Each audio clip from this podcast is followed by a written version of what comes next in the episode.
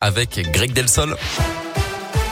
À la une, le convoi des libertés arrive dans la région. Aujourd'hui, il s'était lancé hier matin de Nice, direction Paris, puis Bruxelles, en passant par différentes villes de France. Le convoi emprunte les routes secondaires et devrait faire étape à Lyon ce soir pour repartir demain matin à l'intérieur des antivax et des antipasses. Mais dans les revendications, on retrouve aussi le pouvoir d'achat et le prix des carburants.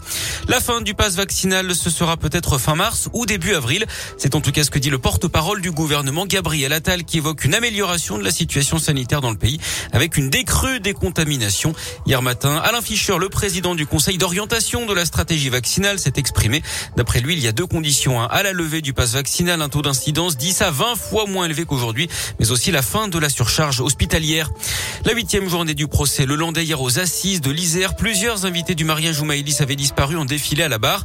L'un d'eux a démenti la version de Lelandais qui avait évoqué un petit garçon blond qui avait voulu monter dans sa voiture avec Maëlys. Deux autres témoins avec qui le Landais aurait consommé de la cocaïne ont assuré que l'accusé n'avait à aucun moment participé aux recherches pour retrouver la fillette. Un ancien ami de Nordal Lelandais, Yacine, a lui révélé qu'il avait tout fait pour détruire un téléphone après sa première garde à vue. Il ne faut pas que les flics le retrouvent, aurait-il dit.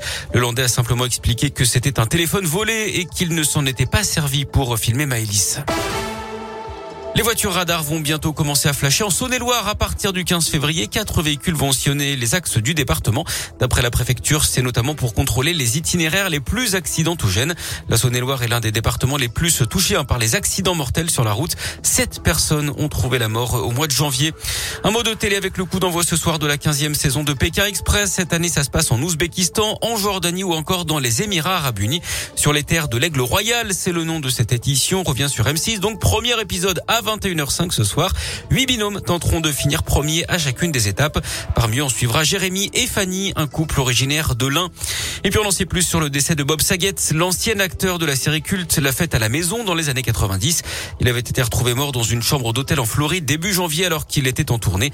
D'après les éléments communiqués hier, il aurait succombé à un traumatisme crânien.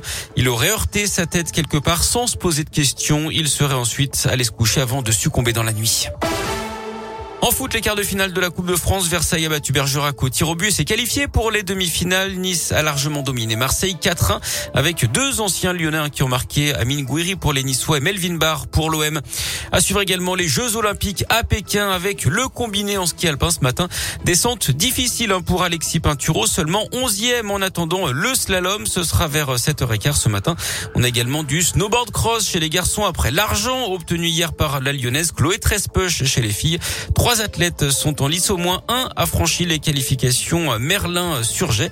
Et puis on aura également du ski de fond féminin à partir de 8 heures.